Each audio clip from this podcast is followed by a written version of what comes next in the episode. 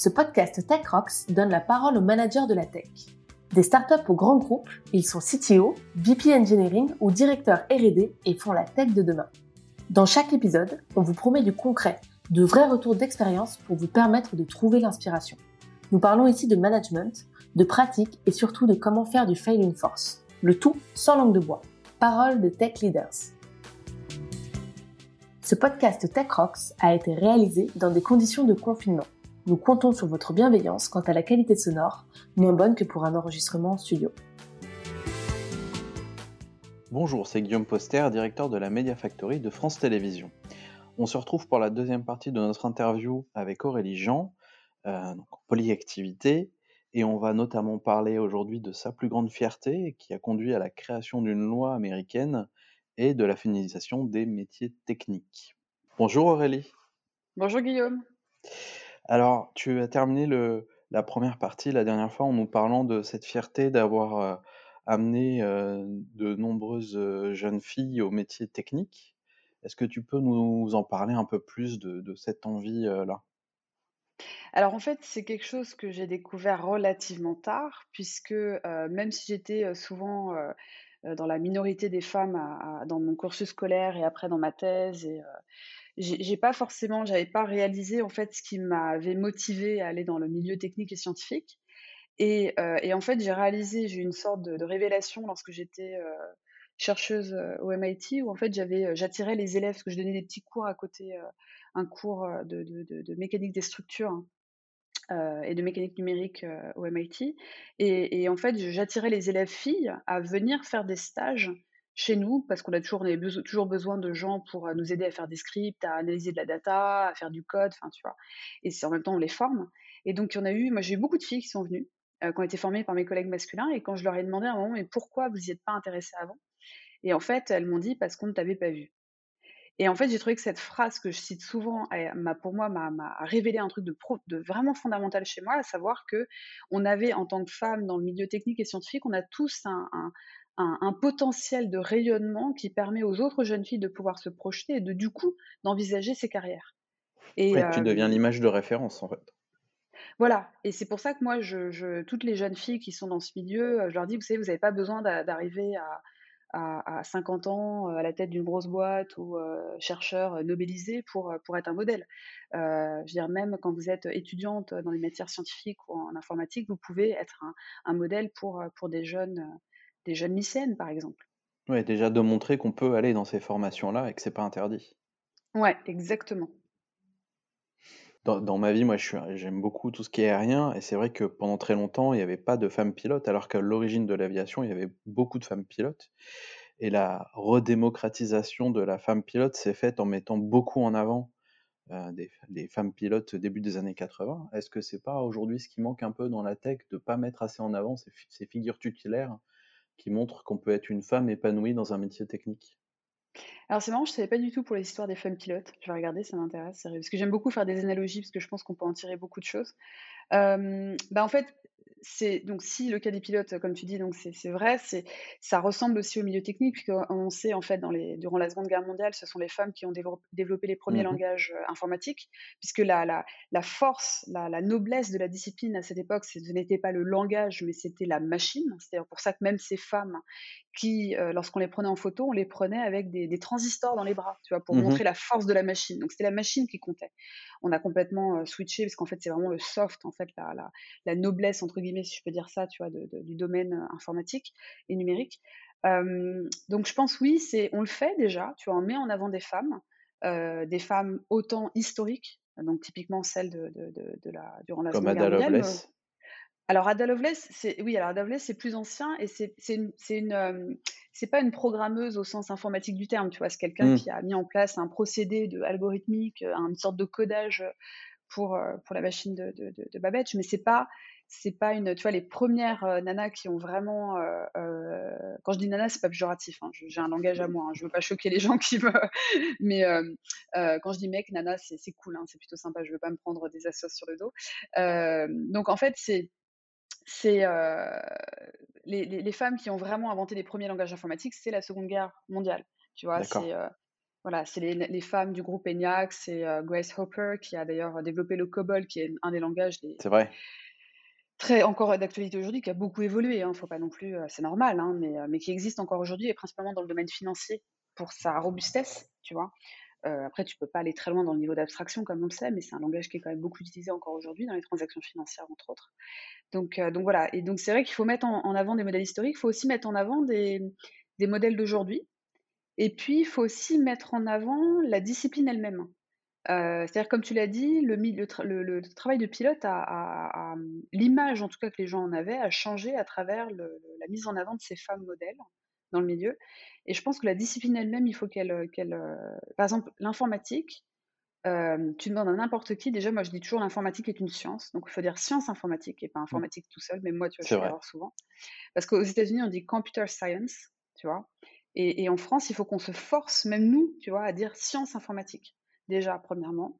Euh, et deuxièmement, c'est pour nous différencier de, de, de, la pure IT qui va être tout ce qui est réseau, infrastructure, enfin, tu vois ce que je veux dire? Donc, sinon, les gens mélangent tout, c'est normal. Enfin, c'est compliqué. Euh, donc, c'est une science, c'est la- science. Et puis après, de montrer les, tout ce qu'on peut faire avec. Tu vois, parce que les gens, déjà que la plupart des gens ont une image très déformée de ce qu'on peut faire avec les sciences informatiques, mais les filles encore plus, puisqu'elles ajoutent à cela une image déformée sur le type de personnes qui naviguent dans ce milieu, tu vois? Euh, tu vois, enfin, honnêtement, j'entends souvent, tu vois, moi j'ai des copains, des, des anciens copains, des copains, des anciens hackers, euh, des gens toujours hackers, des gens très très bons en informatique, des gens très bons en web ou en calcul, il y a vraiment des profils très différents. Et moi, je n'ai jamais, euh, j'ai des copains nerds, mais moi aussi je suis un peu nerd, caché sous un gros vernis de- d'intelligence émotionnelle, mais je suis un peu nerd. Mais en fait, les, les- moi, mes potes, si tu veux, ils sont pas, c'est pas l'image du geek. Euh, euh, renfermé dans sa bulle, tu vois. Enfin, moi, j'ai pas connu ça, quoi. Enfin, j'ai toujours eu des potes qui étaient extrêmement ouverts. euh, euh, donc, il faut sortir de cette image stéréotypée qui, non pas qu'elle n'existe pas du tout, mais qui n'est pas représentative, tu vois. Et, euh, et, enfin, regarde chez TechRox, quoi. On est tous, euh, on a tous des personnalités très différentes. On a, voilà, on a des individualités très différentes, c'est normal. Mais, euh, mais on est, euh, enfin, tu vois, les gens sont hyper ouverts. Euh, Enfin, c'est pas du tout l'image que les, les jeunes peuvent avoir de ce milieu, quoi.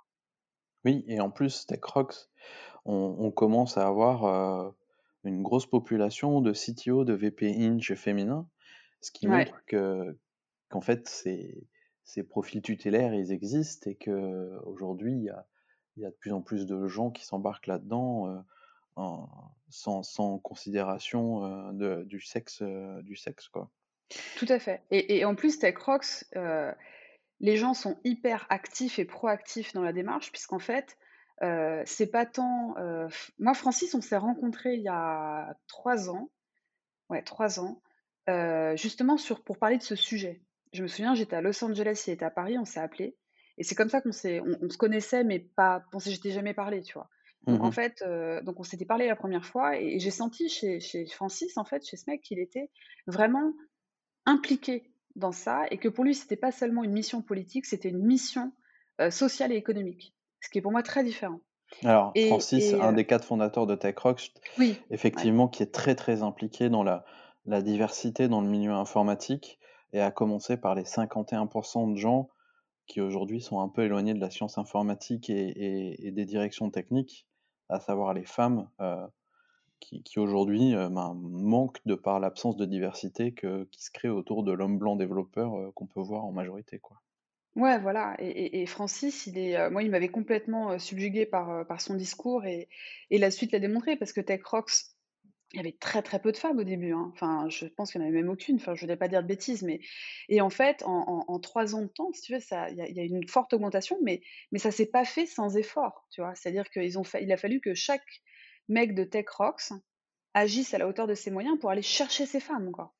Tu Tout à vois, fait. pour aller, euh, pour aller les chercher, pour aller leur parler, pour passer du temps, pour les convaincre de venir. euh, euh, et même moi, tu vois, je l'ai fait, quoi. Je veux dire, c'est et, et, et moi, je, par exemple, je, je suis hyper fière. Je pense à Claire Maillot qui fait maintenant partie de TechRox et qui, euh, qui, donc qui, qui, qui est CTO de, de, de, de- c'est quoi, c'est la MNT, voilà. Et, Oui. et en fait, et en fait, je trouve ça, enfin, tu vois, j'avais même pas pensé à Claire, quoi.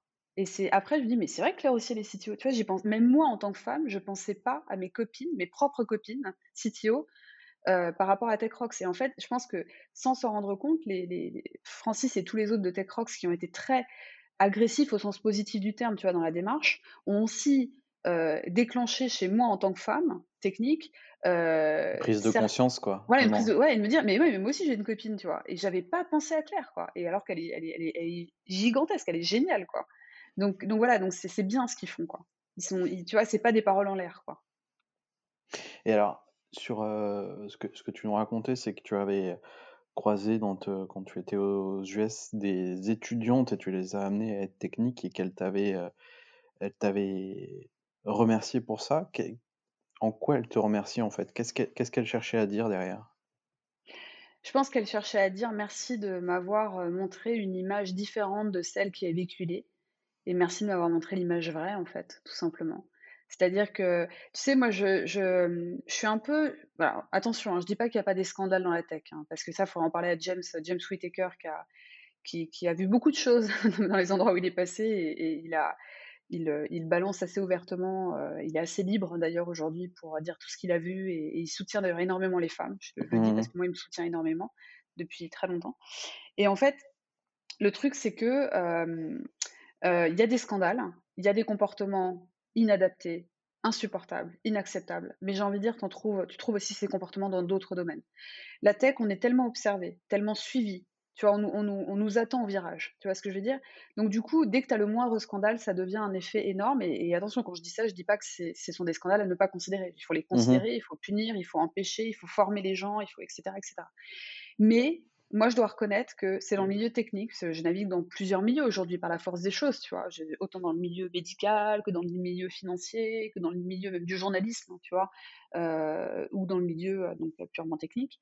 Et en fait, je vois bien que le milieu technique, c'est le milieu que je trouve le plus, mais c'est mon expérience hein, après, euh, que je trouve le plus ouvert en fait, où il y a des gens qui sont tellement tu sais, ils sont, on les attend tellement au virage et ils sont tellement eux-mêmes concernés par d'une part l'attraction des talents de tous les talents et la rétention de ces talents, qu'en fait, ils sont, par la force des choses, tu ils sont obligés d'être actifs et dynamiques dans ce mouvement pour d'une part faire en sorte qu'il y ait plus de diversité et entre plus de femmes, mais après il y a plein d'autres types de diversité. Hein. On parle des femmes, il y a plein d'autres. Euh, voilà. Oui, bah il y a les, neuroatypiques, euh, il y a les gens d'origine diverse, qu'ils soient culturels, culturels. Euh, bah ouais. T'as les LGBT, t'as as plein de choses. Tu vois, t'as plein, plein, plein, plein de choses quoi.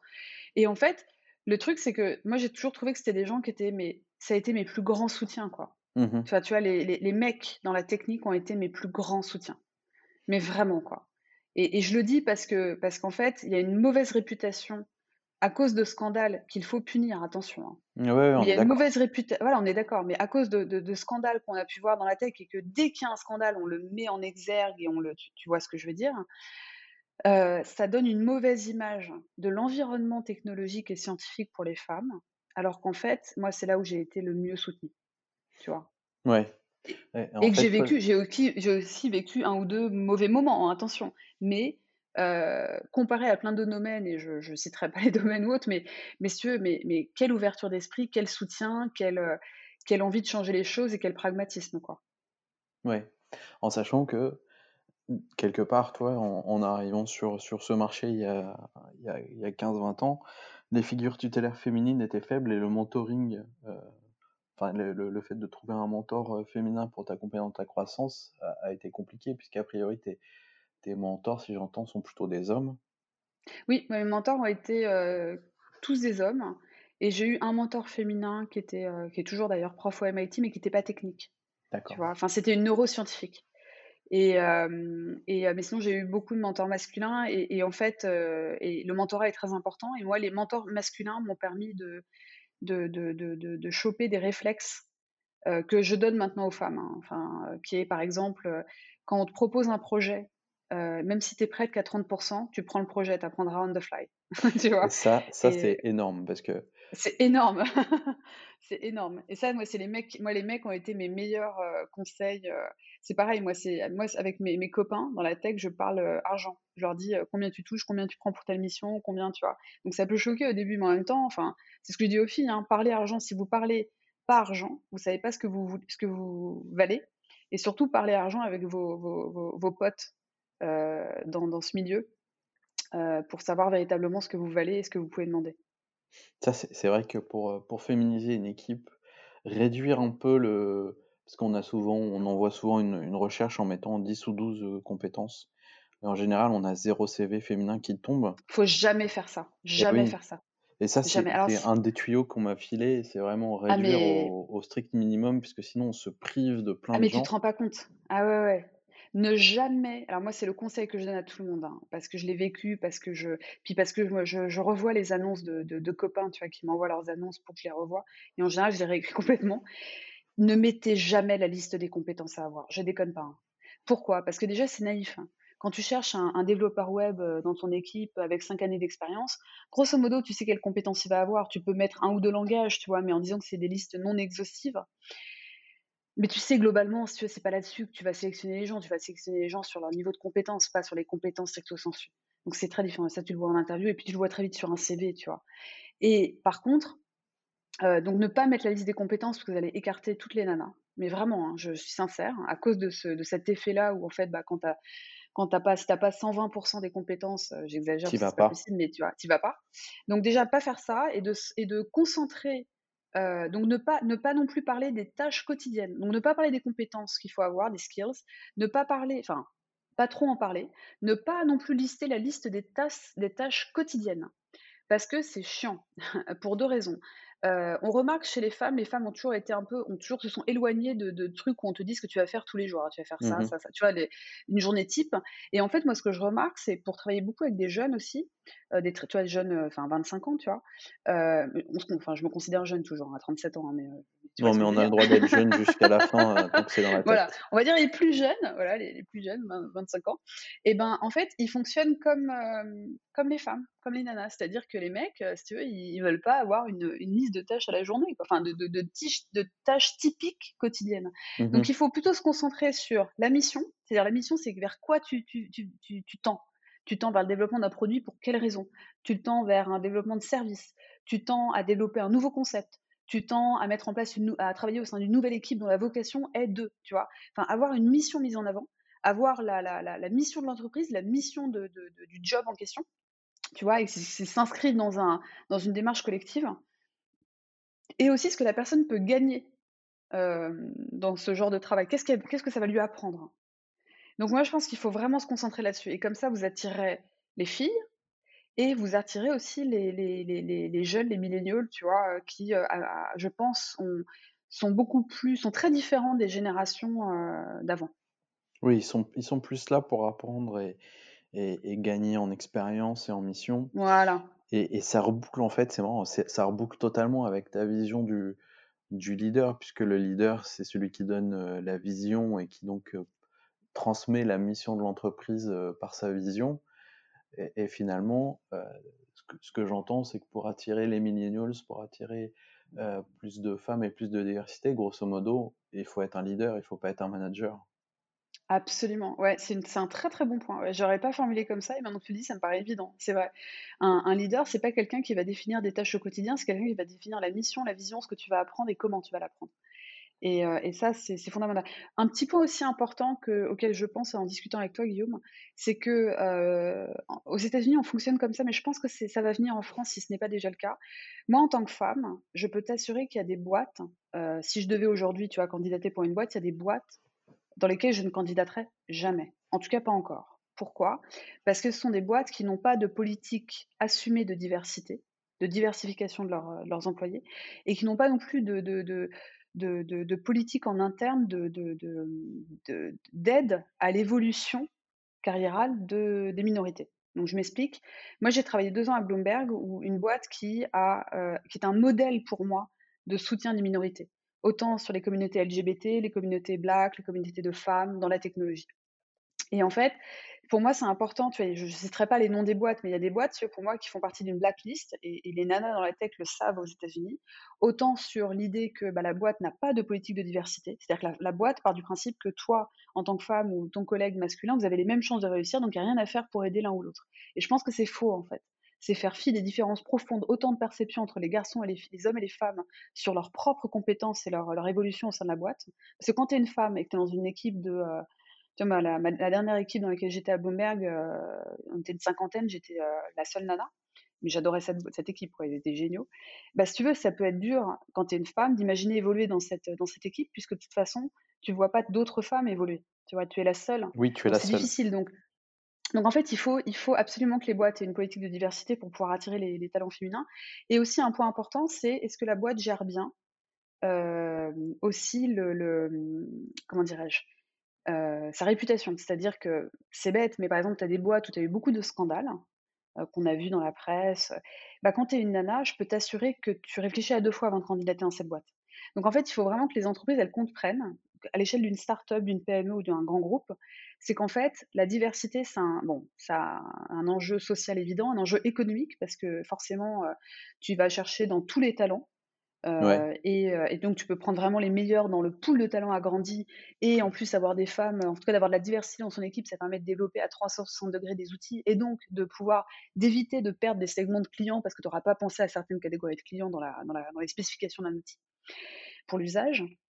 Et, la réputation, honnêtement, c'est hyper important. Enfin, je, je, dis parce que je ne sais pas du tout comment les, les jeunes femmes pensent en France, moi je mentor quelques, quelques jeunes femmes et jeunes filles euh, techniques euh, en France et je leur dis souvent renseigne-toi sur la boîte.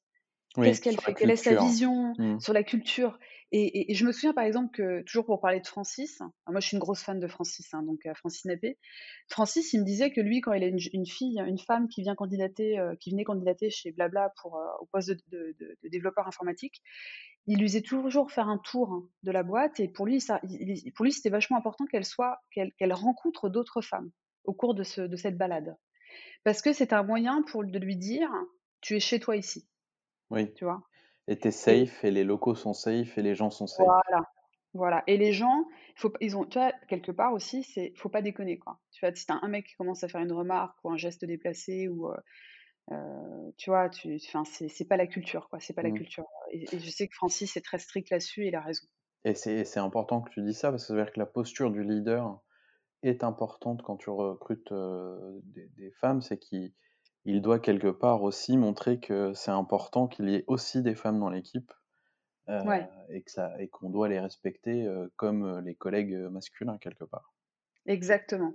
Et si tu n'as pas de femmes dans ton équipe, parce qu'il faut bien parfois, bah, quand tu n'as pas de femmes, il faut quand même essayer d'en attirer, euh, et ben il faut mettre le sujet sur le tapis. Tu dis, moi, je, tu vois, tu le dis, tu dis, bah voilà, je n'ai pas de femmes dans mon équipe, euh, mais je veux pas que vous preniez ça, je veux pas que tu prennes ça comme un, signe négatif pour toi, parce que derrière ça, nous, il y a une vraie politique et une volonté d'attirer et de retenir ces talents et, de les aider à évoluer avec les mêmes chances, les mêmes opportunités que les collègues masculins, parce qu'il faut les rassurer en fait, tout simplement.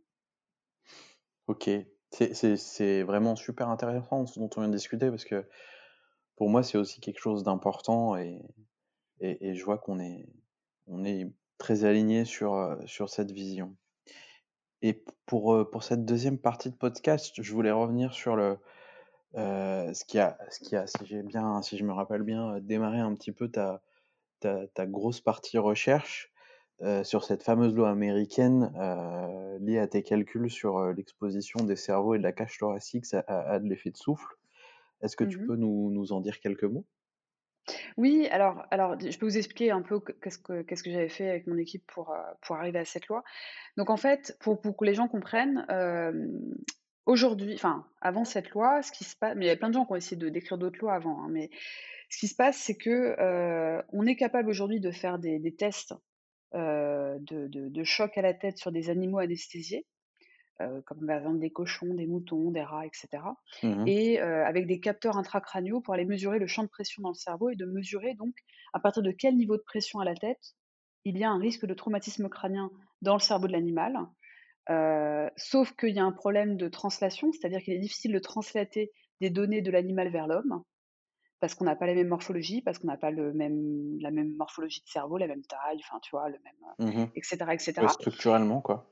Voilà. Et donc, et voilà, et donc, et donc, c'est très difficile de translater. C'est pour ça qu'il y a tout un domaine dans la, dans la médecine qui, s'intéresse à, au scaling, donc le, je sais pas, l'échelle, je sais pas comment on dit en français. Ouais, c'est ça, la mise à l'échelle. La mise à l'échelle, voilà, de, de, des animaux vers, vers les humains.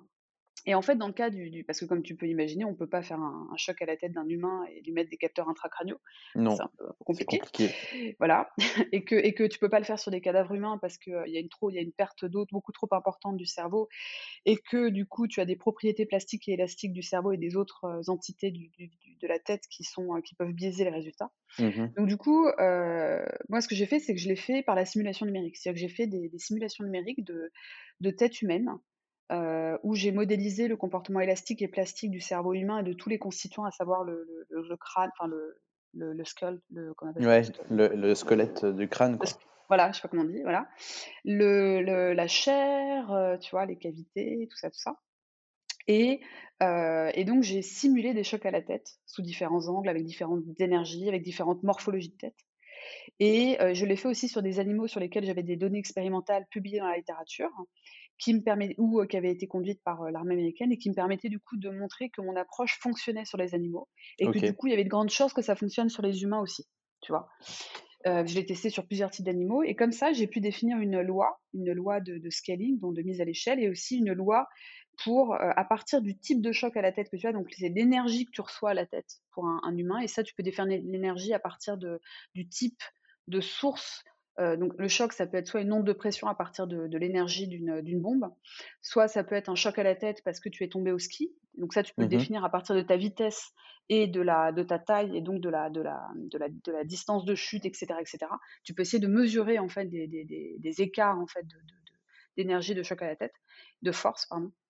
Et du coup, donc tu peux définir les risques euh, de, traumatisme crânien moyen, parce qu'on a travaillé sur le traumatisme crânien moyen.